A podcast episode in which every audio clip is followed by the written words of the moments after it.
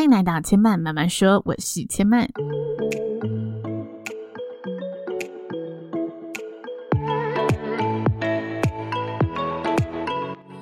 目前频道在 Apple Podcast、Spotify、KKBOX 以及 Google Podcast 都听得到。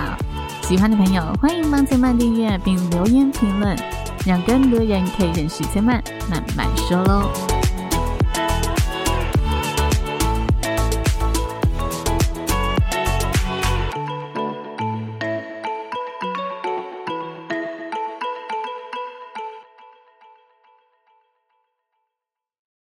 命的厚度从看见生活开始，欢迎来到看见生活的系列。今天要跟大家聊聊台湾最近发生的几则时事。虽然呢，我人不在台湾，但是还是非常关心我热爱的家乡最近有没有发生什么大小事，而且是每天都关心。那最近呢，我觉得台湾太多精彩的事情了，包括广播金钟奖，还有接下来要到达的电视金钟奖。我其实好喜欢看这种大型典礼，好啦，如果是老观众一定都知道。那我要在这里跟大家分享一下我很喜欢的一个广播主持人，他得奖了，真的好替他开心。他叫图杰，不知道大家认不认识他？他也有自己的 podcast，然后他在。呃，很多的广播电台里面都有去主持节目，那包括他自己的 YouTube，其实也是经营的非常用心。我关注图杰，其实是从他大学时期就开始关注了。他其实年纪可能比我长个三岁左右吧。然后我在大学的时候就很确定自己喜欢主持嘛，所以。在那时候，我就有去关注一些网络上啊、FB 上会分享主持的人。然后他其实一开始主持也有接婚礼主持，然后也有去经营他一些活动主持方面。之后他也刚好有到加拿大读书，然后他到加拿大读书的时候，他就稍微停更一下。停更之后，我发现哇，他又再次的回到台湾，然后他去参加陶晶莹当时有一个节目叫《姐妹掏心话》的样子。他就开始成为那个节目的固定班底，然后持续的在演艺事业上面努力。那这一次他得奖，我真的觉得非常非常的替他开心，因为我觉得从他身上真的感受得到一个同样很热爱主持的人，他不断的在这个领域靠着自己的力量，即使他是一个超级素人。因为我从 follow 他的时候，他真的是一个超级素人，变得慢慢的小有名气，然后可以让业界的更多的厂商或者是电视圈里面的这些工作人员愿意把他当成一个固定来宾，把他当成一个长期配合的谈话嘉宾去邀请他，然后到他自己的广播节目，可以从主持，然后包办企划，把他那么完整的呈现。我觉得这一路。说起来，她真的是很有毅力的一个女子，那也是一个很健康的形象，因为她本身是做旅游线的嘛，所以她其实跟大家分享人生观，我觉得都是非常的开朗、非常健康的一面，大家可以去关注。好，那今天我想跟大家分享时事呢，有两则，第一则呢，就是可能已经有点稍微晚了几天的国庆日的故事。这个故事大家一定都有看到啦，就是台中的国庆典礼上面，哈，烟火释放的时间提早了二十几分钟，大家就是傻爆眼。那事后大家当然就开始检讨嘛，这件事情是怎么发生的？怎么会在这么大型的呃典礼上面发生了这么低级的一个失误？这真的是算一个低级失误，因为在这种大型节日上面，政府砸了钱，然后。这些钱的确就是人民缴税的钱嘛，你砸了钱，然后要一起来庆祝国家的生日，结果竟然在烟火上面这么重要的一个庆祝仪式上面，完全的嗯脱离了 rundown，然后在大家在检讨的时候，迟迟给不出一个合理的原因跟交代。那我为什么会想分享这则时事呢？第一个是我其实看到这则时事的时候，也是跟大家一样，就是哇。怎么会发生这么离谱的事情？然后再来呢，我就继续看他后续的发展嘛。大家在检讨的时候，他说出了一个我忍不住想跟大家分享的，就是他说：“嗯，这一个决定是三方共同的决定。那三方呢，就是政府单位的人员、跟承办这个活动的活动人员，以及当天的主持人共同一起决定的。”我心里就想，哇，这个主持人真的是背多大的锅啊！然后我就去看一下主持人是谁，主持人是两位超级资深的前辈耶，就是聂云跟呃曲爱玲嘛，他们两位都是在业界里面已经非常非常有经验的前辈了，他们怎么可能会去主导这一件事情？也就是说，如果你是真的懂幕后的人，你会知道，绝对不可能是他们两个决定的。讲白一点嘛，主持人就是一个角色而已。你在这个大会里面，你其实没有这个实质的决定权，除非这件事很临时的发生在舞台，那你当下可能你得赶快做出你觉得最专业的判断。但是这种释放的时间点，它不是只发生在舞台，它发生在你必须 control 所有的角落。OK，我现在要释放，你要告诉释放的人员。OK，我现在要释放了，你要告诉那个呃正在操控荧幕的人员，正在配合呃音响的人员等等。他一定会有个总发令的人，所以这不可能是主持人一个人决定说，哦哦，我不能说一个人，三方决定说，主持人说，哎，我觉得我们现在可以赶快开始这件事情了。资深的主持人都知道，他没有实权去决定这一件事情，毕竟他就是一个角色。我为什么一直强调是一个角色？因为他必须领人薪水嘛，就是我们去现场主持，我们当然就是听从主办方告诉我们他最想呈现的样子是什么样子，那我们就是以我们觉得哎最合理的方式去呈现。所以当我接收到哦，我现在提前二十分钟了，我们要告诉民众说接下来要释放烟火了，那我可以做的事情是什么事？如果提前呢、啊，我来得及阻止呃主办方的话，我觉得资深主持人一定会说，不然我们拖延个时间好了，我们要不要就是照 rundown？不然你后续活动可能会发生一些不必要的风波。那这时候如果提出方案，主办方。嗯，没有想要采用这个方案的话，我也只能摸摸鼻子照做嘛。所以我可能只能赶快回到舞台上跟大家说：哎，接下来我们期待的烟火秀即将在三分钟之后要来呢，提前释放了。那呢，在我们这三分钟的期间，也邀请大家哈，如果正在电视机前面等待烟火的朋友，或者是你知道你身旁有朋友哈，想要呢一起来参与我们烟火秀的朋友，赶快帮我们拿起电话，传个讯息，告诉他在三分钟之后，可能几点几分我。我们烟火就要正式释放喽！希望大家呢可以把这个消息同样的告诉身边的好朋友，让更多人可以一起参与到呢我们这个璀璨的国庆烟火秀。我可能只能做到赶快告知更多人，让更多人知道这个消息，然后让他们一起加入我们，把这个遗憾的程度降低一点点。当然，我说提早这个词，也许。我觉得在现场一定会有一些主办方的人说：“你尽量不要提到这个词，因为这个词就是告诉大家我们出包了嘛。”但是你知道吗？有些包它就是已经明显到不行了。这时候如果是我在现场啦，我就会把它讲出去。我觉得你宁可把事实告诉大家，但你只讲一次，你也不要过分的一直强调说我们提早，我们提早，你赶快，你就是讲了一次重点词之后，赶快告诉大家接下来要怎么做。而且这种事情你用。和逻辑的角度去思考，就算你不讲出来，你只要说哦，我三分钟就要释放，大家心里就会有个问号啊。为为什么三分钟就要释放了？为什么？所以你讲的提早，大家还知道说哦，起码你告诉我要提早释放了。我觉得有时候那种换位思考跟不要把观众当笨蛋，是真的在现场嗯危机处理上面需要去有一些担当的，有一些基本担当的嗯 sense 在里面。好。这是我自己的处理方法啦，当然我呃没有看那全程的转播，所以我也不知道那个主持人当下是怎么处理的。只不过我看事后的这个报道啊和相关人员的发言，他们就说：“诶，这件事情是主持人跟主办方还有活动方三方共同决定的。”我心里就觉得哇，这个主持人一定觉得自己非常的冤。那我猜测现场发生什么事情呢？我觉得第一个哈，长官流程乱了。因为他有提到嘛，就总统有提早到。那在主持这种政府官员的活动啊，嗯，我不知道这叫官僚体制还是什么，就有时候真的会碰到这种情况，就是长官的行程一变更，你所有 rundown 都要跟着变更。那当然，我现在是因为吼暂休两年，所以我讲话可以比较没有尺度一点。在活动现场去碰到这种事情，我们当然说好听一点，就是我们要赶快。嗯，灵机应变，什么事情都要照着哦长官的脚步，赶快去把它处理，handle 的好，让一切可以就定位，可以在呈现给呃民众上面也都是 on time 的。但是其实我们心里也会觉得，哇，凭什么为了这一个人，所有东西都要改变？你心里一定某个角落会有这种声音出现嘛？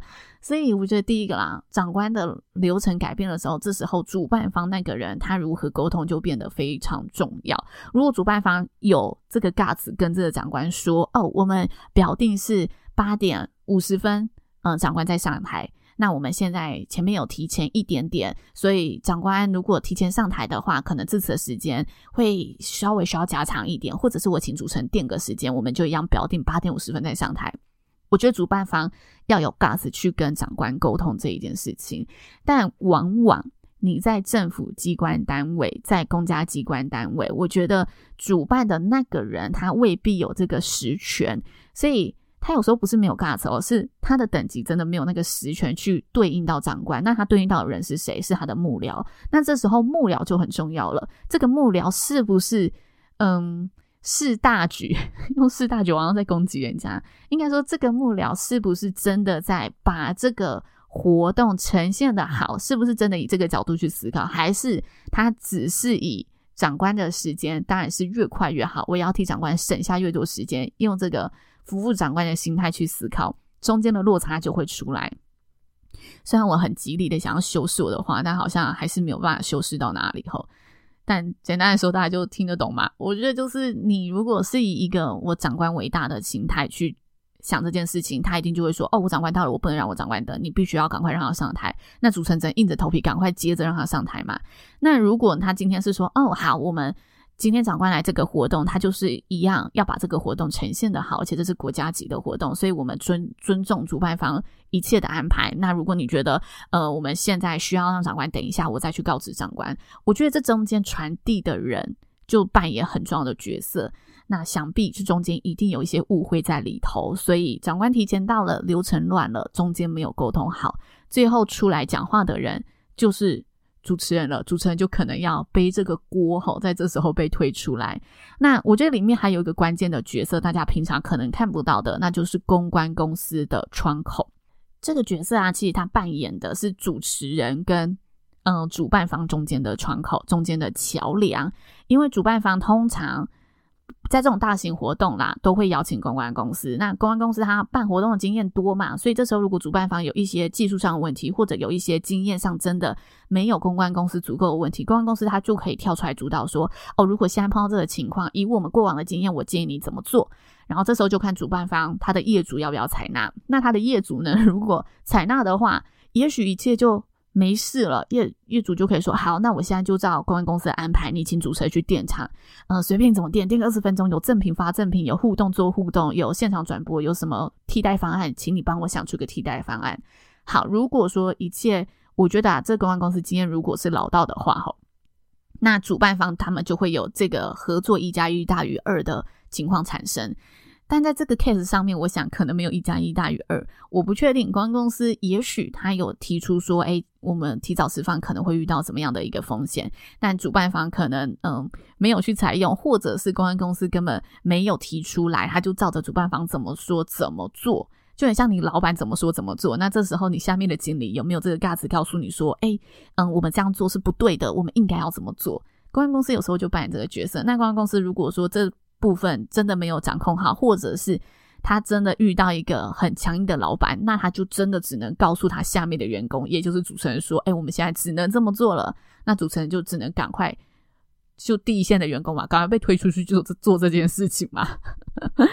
所以我觉得这背后一定沟通的流程乱了。那我们不知道乱在什么环节，但我觉得大家如果在看新闻的话，哈，绝对不要把这个错。嗯，指向主持人身上，我觉得这是一个非常荒唐的发言。我相信民众是不会这么指向主持人身上的，因为包括我们看到艺人在表演，其实民众也会看得出来，艺人很拼命想要过来跟我们互动啊。只是他的舞台 setting 就是在一个前面没什么人的长官区。如果大家有去看那舞台啊，真的扯到爆炸。简单跟大家说一下那个舞台，就是它是一个四面台哈，然后。嗯，艺人他表演的面向，艺人的前面是贵宾席，但贵宾席全部空空如也。那艺人背对的方向，艺人屁股后方是一大群想要来看这一场演唱会、想要来参加这一场盛宴的民众。所以，如果艺人想要跟民众互动，他必须是整个转向。三百六十度转向正后方，那大家说，诶，那没什么问题啊。其实舞台动线不是大家想象这么单纯，因为它有牵涉到现场转播，所以它会有拉线的问题，它会有转播的角度，会有灯光的问题。艺人表演最吃的就是这一些灯光跟敬畏效果嘛。如果说他要在舞台上，在转播上面呈现的话。那还有包括他音场音域的问题，他如果唱到那里，他的音乐是不是可以像他原本听到的这个效果一样？它这中间有很多嗯牵涉的技术细节在里面。那我们可以看到嘛，如果有带舞者的话，你真的很难。把整个面向转去后方，因为你舞者他需要照顾的动线又更大了。那再来有带 band，像灭火器就有带 band，他更难把他的鼓说全部三百六十度转向后方，鼓的 setting 就已经朝向前方了，中间还有侧影什么一大堆细节要做的，更不可能嘛。那这时候我觉得其中让大家看到，嗯，可能觉得最过瘾的是高尔宣，因为他就是一个人放音乐唱嘛，然后他就整个跑去后面嘛，他也。嗯、不太管前面的人，不太管贵宾席的人。对观众来说啦，这是很好的一个呃演出者，他照顾到所有的观众。但其实，嗯、艺人上台，我觉得他承承受的又是多方的压力，他必须要让经纪公司可以好跟这个嗯、公安公司来做交代，所以公安公司他又会接收到指令说，哎，主办方说叫那个艺人赶快回舞台中央，不要一直去后面互动，我们要照顾的是前面长关系。哇，那这时候艺人他怎么决定，就会造成他的经纪人要怎么去交代这件事情。但艺人怎么决定，又会造成他的粉丝怎么看他，又会造成诶往后的新闻怎么写他。所以我就觉得哇，这一切真的是牵一发动全身啊！他当下的判断力是怎么样，很重要。那我个人的话啦，如果是我的话吼，我其实觉得马斯卡做的最聪明，他一上台就先跟三方的观众打招呼。应该说四方的四方的观众打招呼，然后他呃继续他的表演。那我个人觉得我最欣赏的是高尔宣的做法，就是他不管了，他就是朝他的观众迈进，因为他知道他今天会被请来这里。第一个是他的名气，那他为什么会有名气？就是他的粉丝，所以他最大的群众是谁？是他的观众。比起照顾好那一些被邀请来参与盛宴的长官。他其实最大的观众，他最应该要照顾的人是他的观众，就很像政府其实最要照顾的人是人民一样。OK，所以我觉得我最欣赏的是高尔宣的做法。好，第一个时事就聊到这里哈，想要跟大家分享一下一些我幕后的看法。那再来第二则时事，想跟大家聊的呢是一个嗯职场意外。那这个意外呢发生在一间婚摄公司，这个婚摄公司呢在业界真的是。颇有知名度的，因为他服务的客人都还蛮高端的，政商名流都是他的客户。那他是婚摄公司哈，所以呢，当他在饭店想要取景的时候，他把衣服挂到了房饭店房间里面的洒水器上面。那洒水器呢，不知什么原因就开始被损坏破坏了，所以呢，洒水系统呢就直接启动了这个房间，连带左右两间房哈，三间房的洒水系统都直接。哗啦啦啦啦的喷下来了，所以呢，哎，房间内就开始淹水了嘛，那就造就了后续的一个赔偿作业，饭店就告这个婚顾公司说他们需要求偿一百一十三万。好，这其实是去年发生的故事，但是呢，这个礼拜判决结果下来了，法院判决婚摄公司需要赔饭店一百多万，就是这个判决是合理的。然后法院说，他们两个必须承担。那两个人是谁呢？第一个就是这家婚摄的团队嘛，婚摄的老板必须承担这件事。第二个就是这个摄影师必须承担。好，我呢就仔细的看了一下这系列的相关报道，然后我就看到呢。嗯，这则新闻其实出来的时候，我第一个看到的啊，不是新闻事件，是看到那个婚社公司发声明稿，所以我才后续去追这一则新闻。那讲回来啦，我去看相关的报道啊，他说一开始呢，其实去年要启动这个案子的时候，这家婚摄公司的老板是说：“哦，跟我配合的这个摄影师，他只是配合的关系，他并不是我们的员工。”这个意思是什么呢？其实这种合作模式在婚礼界很常见，也就是这个团队其实本身他没有养太多的团队内的摄影师和录影师。但是当他遇到一个好日子，他的案量多的时候，他就会向外去寻找一些接案性的摄影师或录影师。那这些接案性的摄录影师，他们就会在这一个好日子里面变成这个团队的一员。所以就有点像是靠行的哈，我有呃案子的时候我接，我没有案子的时候我独立。这个摄录影师存在状况就是这样，但我不是隶属于这个团队的，所以我不会被这里绑住，我也可以去接其他案子。那这么做有利弊啦，其中就是现在看到的嘛，如果事情发生的话，责任归属到底属于谁？那我不知道大家怎么思考这一题的。不过我看到的时候就觉得，哇，嗯，这一个关系其实让这个 case 变得。更加不那么单纯了一点。那一开始呢，这个婚摄团队的老板他出来呃声明的话，他其实在事件发生的一开始，他跟法院提出的声明是，因为这个摄影师是属于合作的摄影师，他并不是我们家的员工，所以我没有这个呃义务需要负担这个责任。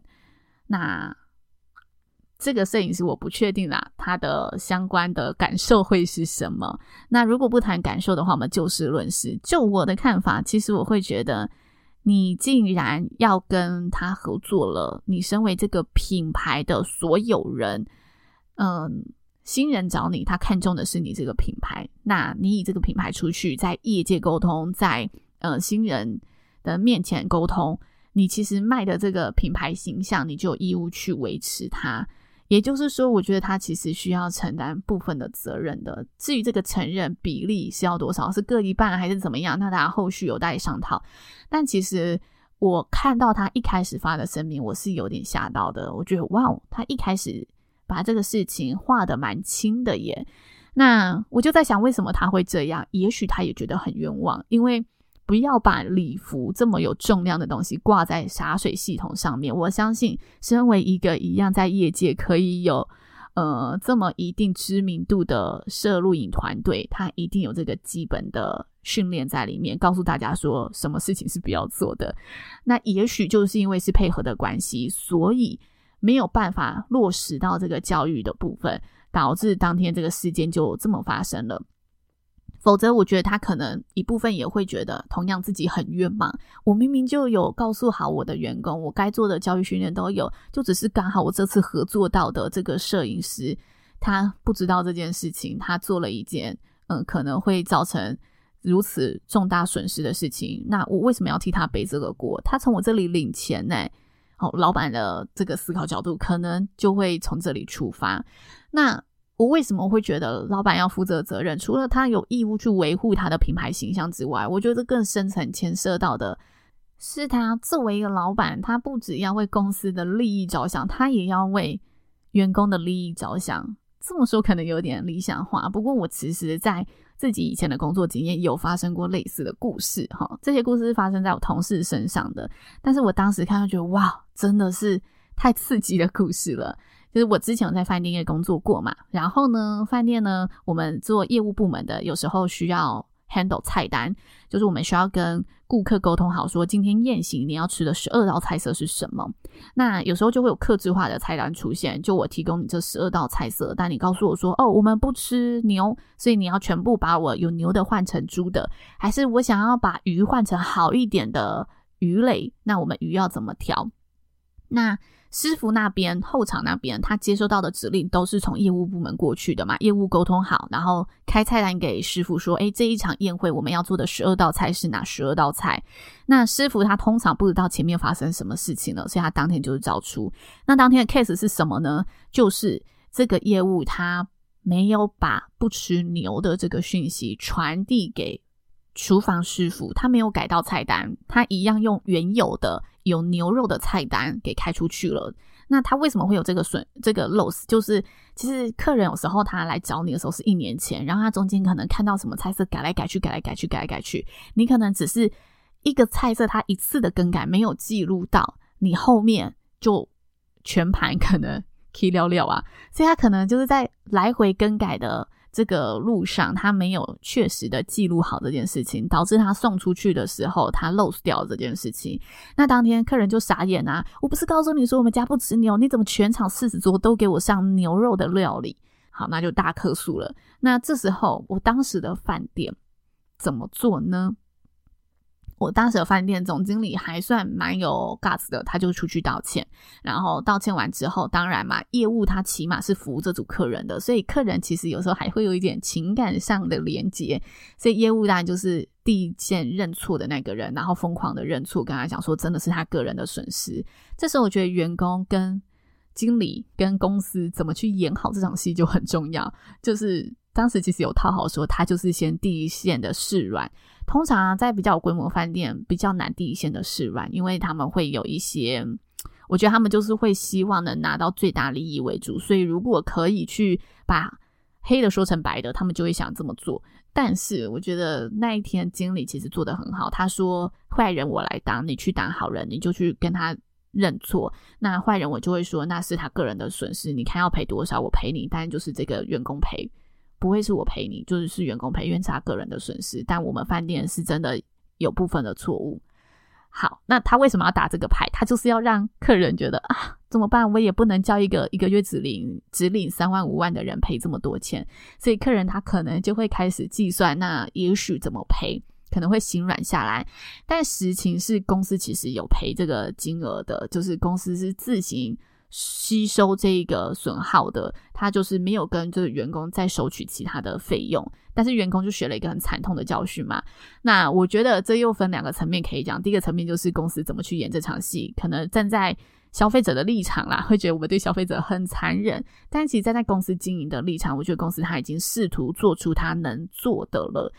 就是这位经理人，他已经试图站在真的经理人的立场，试图去把公司的损失降到最低，然后也给客人一个交代，所以他出了这一招给客人。好，那另外一个立场啊，我觉得就如果完全站在公司的层面，你能不能遇到一个良心企业，真的是很难说。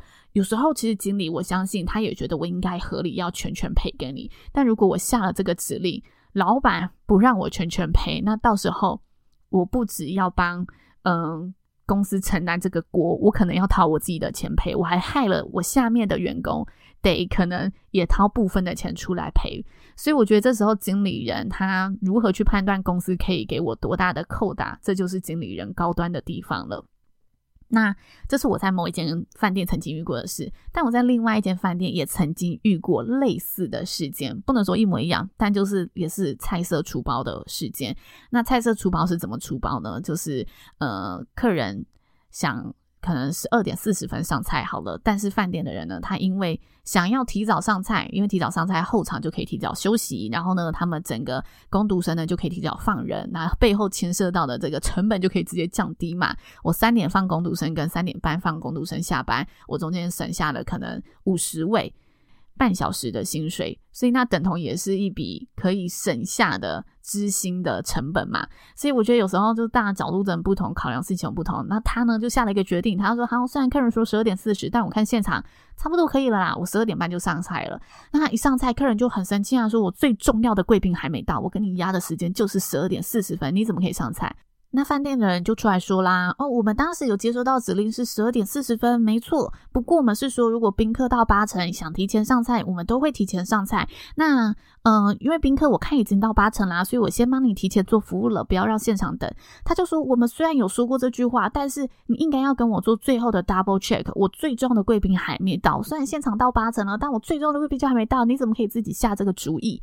然后他说，哦，因为我们当时沟通就有提到这一点，如果宾客到八成，我们还是要以现场。大多数的宾客为主，好，饭店就开始去钻一些漏洞了。那我当时觉得非常的过意不去，因为这组客人是我主持的，虽然这个外场的事项不是我需要 handle 的，但这客人他们是很好的人，我就知道哇，其实我觉得站在我的嗯标准里面是饭店错了，因为的确我们客人有说。他最晚可以接受十二点四十分上菜。那如果说宾客有到八成，我们可以提前上菜。但是我们要提前做这件事情，一定要跟新人 double check 嘛。我们就是少了这个步骤。那为什么会少了这个步骤？第一个，我觉得外场人员他那个时候觉得自己经验老道，他觉得不会有事啦。新人通常提前上菜都是开心的，怎么会有人提前上菜不开心呢？大家当然就是赶快让宾客不要饿肚子为主嘛。所以他自己觉得他的过去的经验判断这样是不会出问题的。再来第二个就是我刚刚提到的，他想要节省后续让大家赶快下班的这一件事情。好，除了站在公司的成本，我觉得站在员工的角度也有，大家早点下班，早点休息，晚宴，好，储备战力再上。所以也不能说他完全的只替自己着想，但是就是做错了事情了嘛。那这间公司怎么处理呢？这间公司就是。硬把它说到白，就是要跟那个客户说，我们中间沟通出现了这个灰色地带、模糊地带。那这个模糊地带也不能说是我们的错啊，我们也是站在要服务好你全场的客人为主啊。那如果以客人为主，其实先上菜对你来说是顾全大局的，是更好的一个方案。我们就照我们的经验来辅助你，来帮你完成这一场婚宴，以更是大局的方式。他大概是往这个方向去讲啦，那想当然客人不接受嘛，但是通常喜宴的客人啊，我觉得到最后大家喜事一桩，还是会觉得不要留下太多的这种纷争，所以后来后来是有点不了了之。就主管虽然事后还是有去呃献个礼致个意，但是没有做出任何赔偿的行为，就是只有赔偿精神上面哈献个。嗯，我记得是带个礼物去人家家里，然后跟他说很抱歉有这个呃事件发生，但是他从来没有要说这是一个我们公司处理不好的事情。我其实觉得这是一个非常不好的危机处理方式。我我觉得有时候你危机处理的好啊，虽然你做错了，但是。客人会知道你有诚意要解决这件事情。